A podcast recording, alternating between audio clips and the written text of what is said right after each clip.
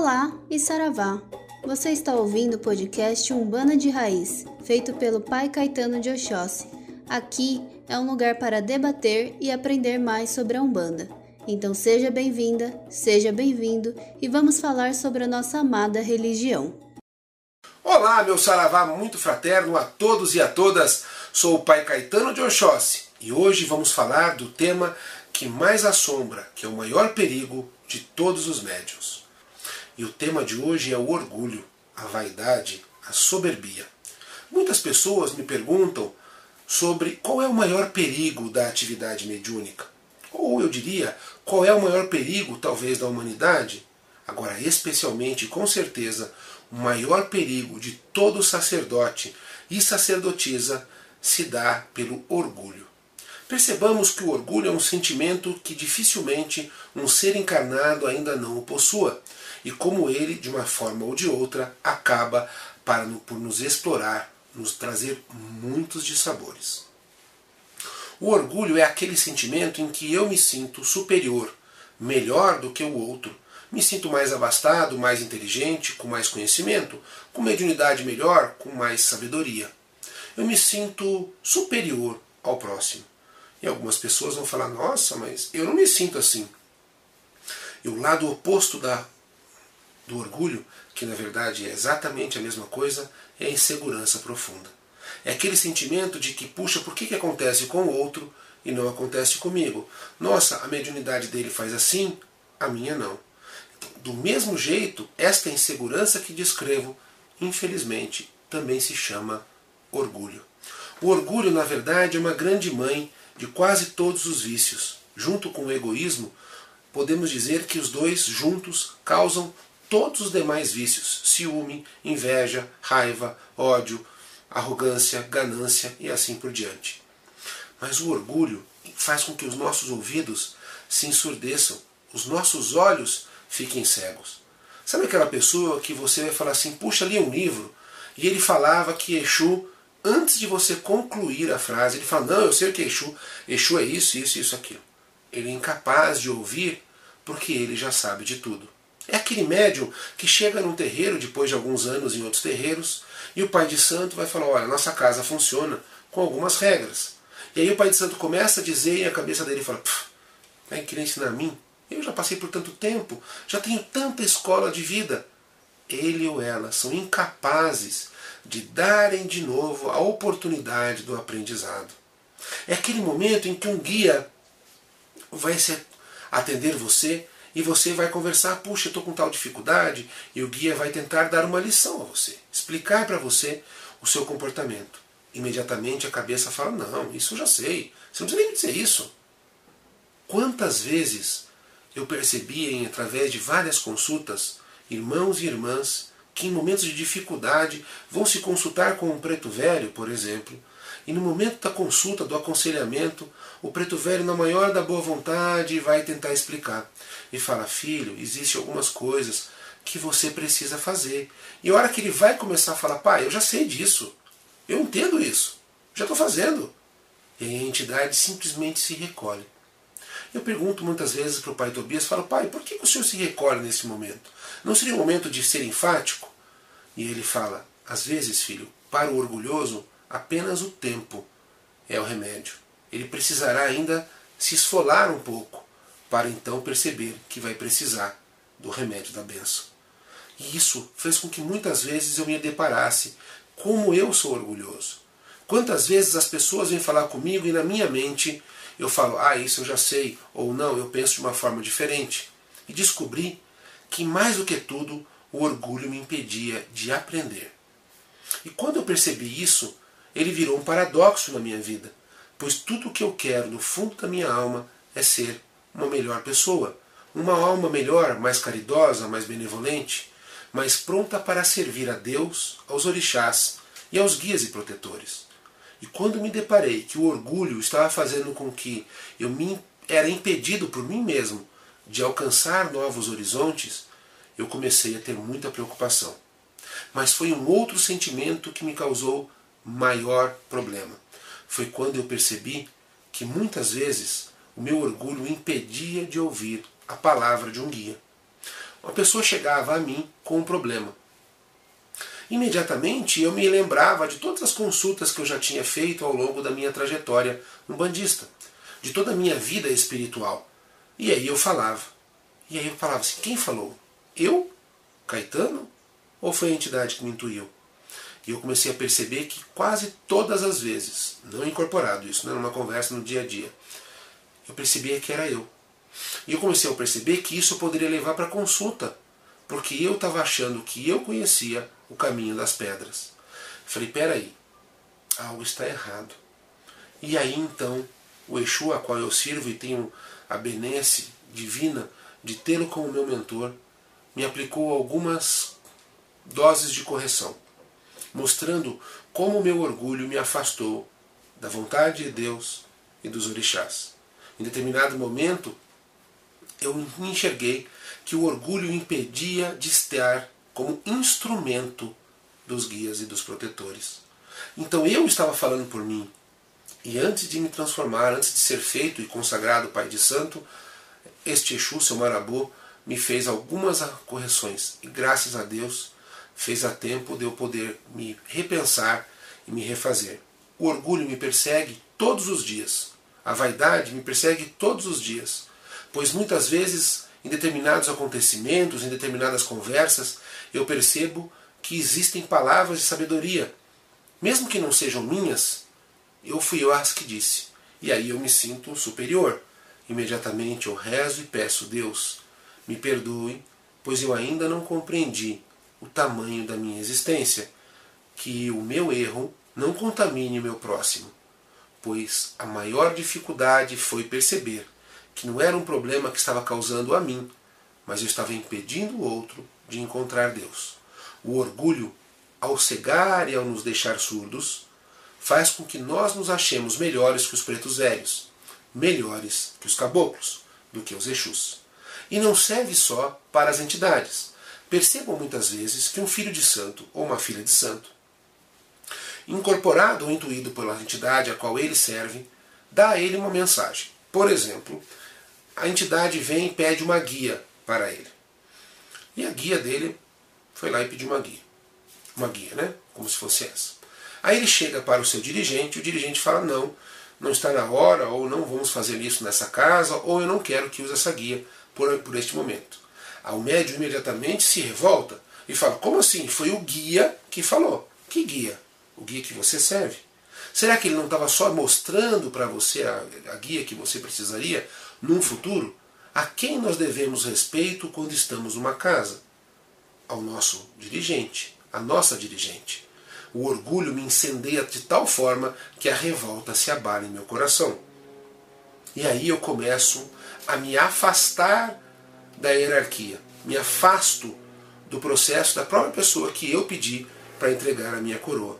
Muitas vezes a pessoa fala assim: ah, eu quero ser um dirigente, eu quero ser um pai de santo, eu quero ser uma mãe de santo de Umbanda. E aí o dirigente fala: calma, filho, você ainda não está pronto, temos um processo a percorrer. Ele fala: não, eu estou pronto. Não, você não está pronto. E a pessoa fica tão tomada pelo orgulho e pela vaidade que fala: não, eu estou pronto. E aí ela não consegue mais escutar nada, acredita que está certo e muitas vezes contrata alguém para ser feito, cruzado, para ser abençoado, para ser o que for, mas sai da casa que lhe deu acolhimento. O orgulho e a vaidade nos cegam de tal forma que nós acreditamos que só nós estamos certos e que o mundo inteiro está errado. Por isso, o orgulho e a vaidade são uma das maiores dificuldades a serem enfrentadas por todos os médiums. Por isso devemos todos os dias meditar, rezar, para que este sentimento não nos segue e não nos ensurdeça, para que a vontade de Deus seja soberana. Por isso é fundamental termos com quem conversar. O nosso babalorixá, a nossa alorixá, os nossos irmãos de fé. Às vezes você já é um babalorixá. Então não perca a capacidade de ouvir o seu irmão, a sua irmã. Conviva com os outros, nem que seja de forma remota, como estamos fazendo através deste vídeo, porque é fundamental que nós busquemos incessantemente a humildade. E nisso eu só posso pedir a todos os pretos velhos e a todas as pretas velhas, por favor, meu pai, Por favor, minha mãe, me ajude a encontrar o caminho da humildade, que eu aprenda a domar a adversidade do orgulho, pois ele me cega e me ensurdece. Me ajude a encontrar o caminho da verdade. E desta oração faço a todos os dirigentes e a todos os médios que todos nós possamos vencer o orgulho por meio da humildade. Em todos os terreiros, em todos os dirigentes, em todas as formas de Umbanda, a gente vai encontrar conversa, opiniões sobre como a mentira, a calúnia, a maledicência, a crítica infundada, as famosas fofocas, as intrigas, corroem o espírito de unidade de um terreiro, uma corrente mediúnica. Como afetam, como se estraga um processo de paz, de prosperidade, por meio de pequenas intrigas, de pequenas fofocas. A mentira ela tem um papel nefasto na nossa vida. Nós ah, fomos educados ao longo da nossa vida social de que pequenas mentiras existem. Algumas pessoas chamam de mentiras é, santas, mentiras nobres, mentiras brancas, como se branco fosse sinal de, de coisa boa. É, e elas aceitam mentir. Então elas mentem para uma, uma, autoridade, elas mentem para os pais, elas mentem para os professores, elas mentem para os seus chefes, elas mentem para os seus amigos, elas mentem para os seus namorados, companheiros, companheiras. Então a mentira ela foi sendo construída ao longo dos nossos é, séculos de civilização moderna, de tal forma que nós ocidentais, em especial nós ocidentais, é, acabamos por aceitar a mentira como uma companheira como alguém aceitável, como alguém que pode sentar na nossa sala, tomar um café conosco, tomar um chimarrão, né? enfim, tomar um copo de água, de tal sorte que nós nos distanciamos sem nos percebermos do caminho da verdade. Quantas vezes nós mentimos para escapar de uma situação que nos parece constrangedora? Quantas vezes nós mentimos para alcançarmos algo que nós não somos de fato merecedores? No trabalho, por exemplo. Quantas vezes você mentiu para deixar de ir no trabalho? Quantas vezes você mentiu para deixar ir para faltar uma aula? Para ir bem numa prova?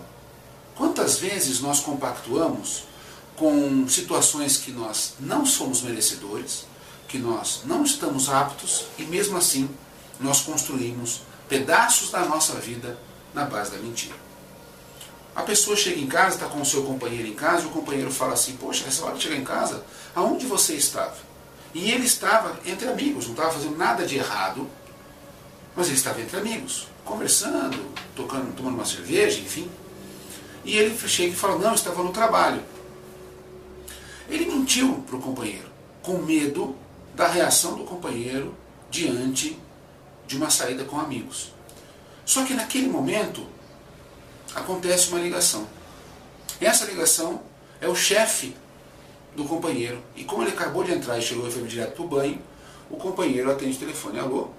E a hora que ele fala, fala, ah, aqui é o seu João, sou o chefe do, do Márcio. É, ele está? Ah, mas ele não acabou de sair daí? Não, ele saiu daqui mais cedo hoje, inclusive. Daquele momento, aquilo que foi construído como medo de se evitar uma consequência, pôs em risco um relacionamento que existia há quanto tempo. Terminado o banho, o companheiro olha para o companheiro e fala: Você mentiu, teu chefe acabou de me ligar. Ele, não, eu estava com os amigos, mas agora ele já vai explicar. E ao explicar, ele já construiu a desconfiança. Naquele momento, o relacionamento entra em crise. Se o relacionamento estava em crise antes, piorou, vai agravar a crise. E se estava uma crise muito forte, pode ter sido a gota d'água para finalizar um relacionamento que era erguido em nome do amor. Se é tão fácil de perceber que essa mentira, que aparentemente é pequena, num relacionamento conjugal, imagine num relacionamento com Deus. É possível nós mentirmos para Deus? Olha, Deus, na verdade eu não fiz isso. É algo até de brincadeira, de mau gosto. A gente não consegue mentir para Deus, porque Ele é o que tudo sabe, o que tudo tem, o que tudo vê. Então seria impossível. E Deus não vai nos castigar diante do erro, vai nos oportunizar diante do erro. Então eu não tenho razão para mentir. Aí eu vou mentir para as entidades. Afinal de contas, eu quero esconder que eu não fiz aquilo que ela pediu. Como se aquilo fosse uma vantagem. Ela pede para eu tomar um banho de sal grosso, por exemplo, e eu não quis tomar. Ao invés de falar, oh, meu pai, eu não tomei, esqueci, eu não quis tomar, eu falo, ah, tomei, tomei. E aí eu estou voltando a pedir ajuda por um motivo que eu mesmo estou precisando. E minto para a entidade. Quem é que sai prejudicado? Eu estou enganando a entidade, o médium, ou estou enganando a mim mesmo? E se nós continuarmos, nós vamos perceber que a mentira nunca é uma saída adequada. Nunca vai ser o um momento em que a gente vai apreciar a mentira. Mas a mentira, quando ela é ainda colocada de forma proposital para gerar intrigas, caluniar, ou seja, falar mal de alguém, ela contribui para algo ainda pior. E esse pior significa que, por minhas palavras, pelo meu pensamento, algumas pessoas podem deixar de ter fé. Imagine uma cena em que você está mentindo para o seu para um amigo, para uma amiga, sobre um irmão de corrente. E esse irmão de corrente é afetado com aquela mentira. É afetado porque energeticamente ele recebeu, é afetado porque de alguma forma a, a, a tua postura fez com que ele é, se entendesse pior do que ele realmente é, e aí ele desiste do caminho da fé. Lógico que você não é responsável total pela saída dele, afinal de contas ele teria que ter exercido a fé dele. Mas quanto você contribuiu para que aquilo tivesse acontecido? E qual é, no teu, nesse momento, o teu papel kármico diante do seu irmão? Então, mais uma vez, a mentira te coloca numa situação agora não mais individual, nem no seu âmbito familiar, mas no âmbito coletivo.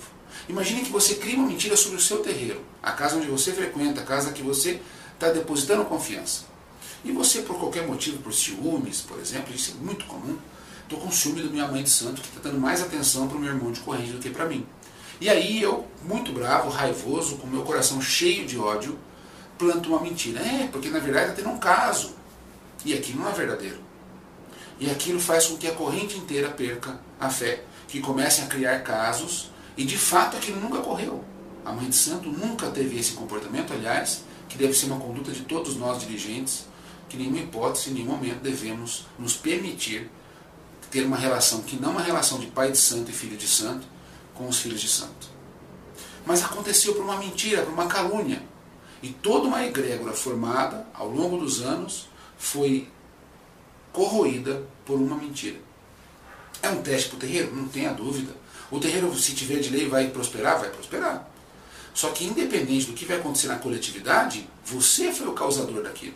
E todas as negatividades que aconteceram, você e os propagadores da mentira, serão, de certa forma, responsabilizados. E isso parece uma ameaça, mas não é. É uma constatação da lei kármica, da lei de ação e reação. Eu posso plantar o que eu quero, mas eu não posso me excusar, ou seja, me negar a colher aquilo que eu plantei no meu passado. Então nós temos que tomar muito cuidado nos terreiros, na nossa vida enquanto sacerdotes, enquanto sacerdotisas, de termos coerência, de falarmos o que pensamos e agirmos de acordo com a nossa fala. Eu, ter, eu procuro não mentir, eu procuro não mentir sempre. A mentira desconstrói paredes, imagine fé. Então eu espero que a gente possa, numa, num esforço comunitário, num esforço conjunto, darmos um basta à maledicência, um basta às fofocas, às calúnias, tão comuns no gênero humano, em especial do Ocidente. Para ilustrar, eu me pergunto assim, numa situação de risco, uma pessoa te pega e te ameaça e fala, se você mentir, você vive. Se você falar a verdade, você vai morrer agora. Logicamente, a maioria de nós ia falar assim, ah, vou mentir, o que custa essa mentirinha? Então nós preferimos viver sob a mentira do que morrermos pela verdade. Imagine se Jesus Cristo tivesse esse pensamento. Imagine se todos os cristãos tiverem esse pensamento. Imagine os pretos velhos que na hora da fogueira, na hora do, do assassinato dos brancos europeus no território brasileiro, tivessem renegado os orixás. Mentira, não, tá bom, vou só aceitar a igreja católica e tá tudo bem. Imagine se nossos indígenas não tivessem professado a sua fé na ancestralidade. Eles preferiram morrer pela verdade do que viver pela mentira. Nós estamos prontos para isso? Será que nós construímos a nossa vida para vivermos e morrermos pela verdade?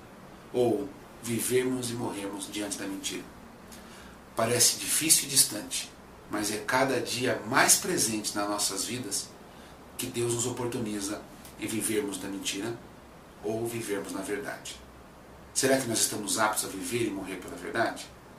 E é isso que a gente deve buscar incessantemente.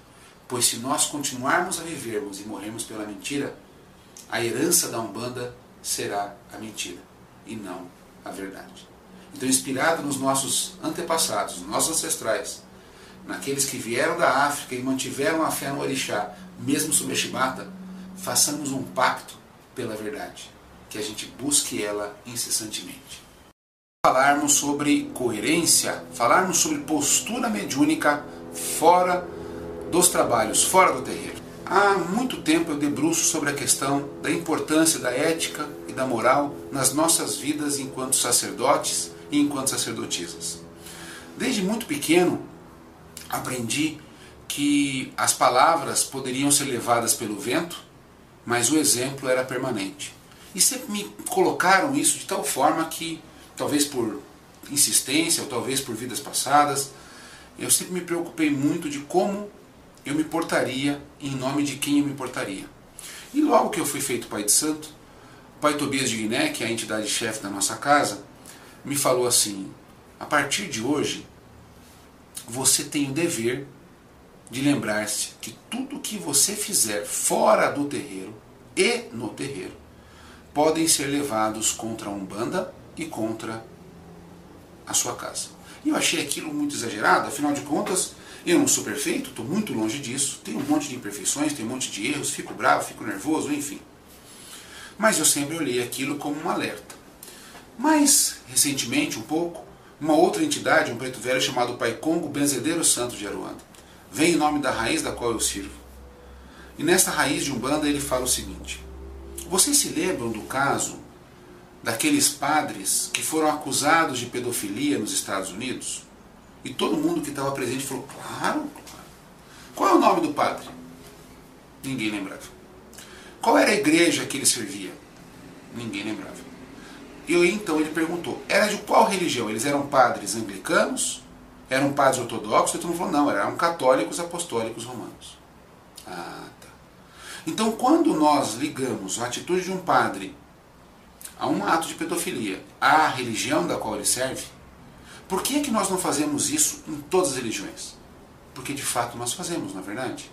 Quando acontece uma notícia, como aconteceu de João de Deus, mesmo ele não sendo espírita, mesmo porque ele não frequentava o espiritismo, ele tinha uma, uma forma mediúnica de trabalho, da qual ele era adepto de uma forma, de um culto que ele mesmo construiu através da sua mediunidade. Mas todas as religiões espiritualistas e mediúnicas sofreram o impacto daquela acusação.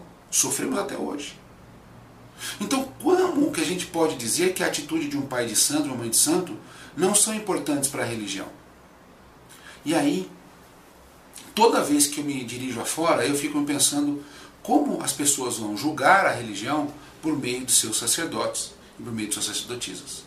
Eu espero que julguem como uma pessoa normal, que vai ter erros. Mas existem alguns eventos que nós não temos o direito de errar, que são as formas mais importantes de uma construção da ética e do caráter da humanidade.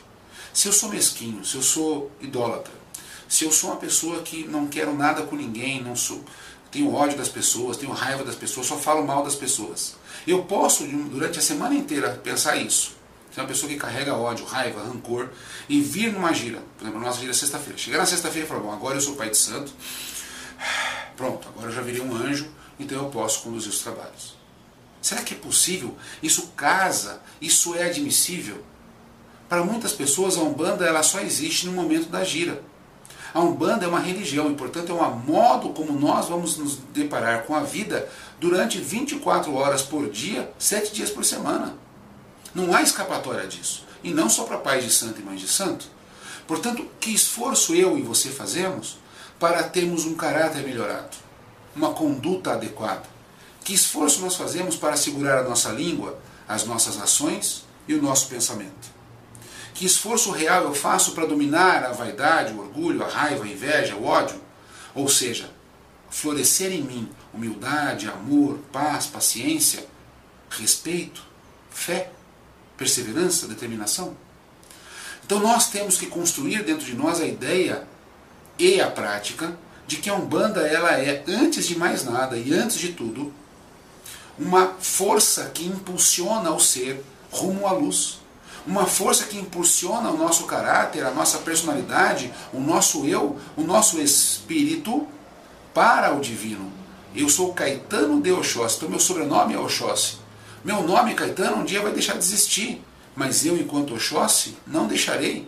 Então eu tenho que louvar o meu sobrenome, ou seja, ir em encontro a esta fonte familiar que eu chamo de orixá. E mais do que isso, nós temos que buscar a coerência. Eu não posso dizer não minta e na prática eu estou mentindo. Eu não posso dizer seja honesto, só que na prática eu sou corrupto. Então, construir coerência entre o que a gente fala e o que a gente faz garante com que as pessoas olhem para a Umbanda com outros olhos.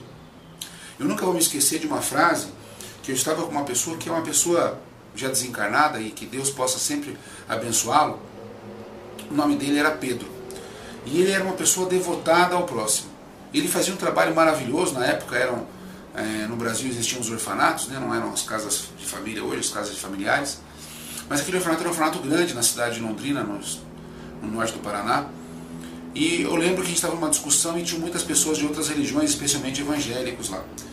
E o trabalho dele era reconhecido por toda a cidade, por toda a região.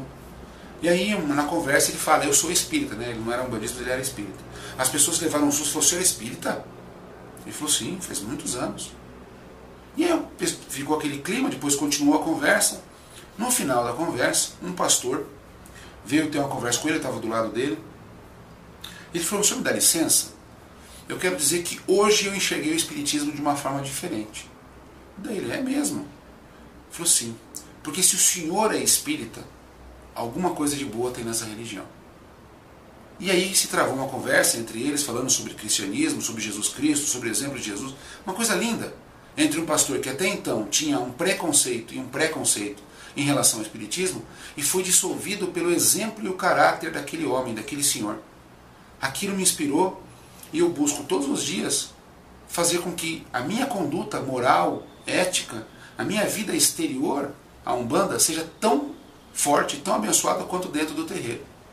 Para que um dia, quiçá daqui a alguns anos, as pessoas possam olhar e falar assim: você é um bandista? E eu falo, sim, não está vendo? Eu visto branco, estou com guia o dia inteiro. E fala assim, puxa, essa Umbanda não deve ser tão ruim. Porque o exemplo que você dá é de humildade, de amor e de caridade. Que eu um dia possa construir isso em mim. E faço uma, um pedido a você. Vamos construir juntos. Será que se nós mostrarmos para nossas famílias, para nossa comunidade, para nossa sociedade, o quanto nós buscamos nos aprimorar enquanto indivíduos, buscar a essência divina através de iluminação, de autoaprimoramento, que exemplo eles vão ter da Umbanda? Quem eles vão acreditar? Nas mentiras da magia negativada ou da verdade do exemplo de cada um de nós? Então que nós possamos ter a consciência da importância, da coerência do que nós somos, do que nós pensamos, do que nós falamos e a busca concreta de nos melhorarmos, de lutarmos com todas as nossas forças para nos aprimorarmos e estarmos cada vez mais perto do divino de Deus. Um axé, que Deus os abençoe e proteja sempre. Até a próxima oportunidade. Esse foi o podcast Umbanda de Raiz. Comentários, sugestões, críticas, nos mande uma mensagem e aproveite para seguir nossas redes sociais que estão na descrição. Axé!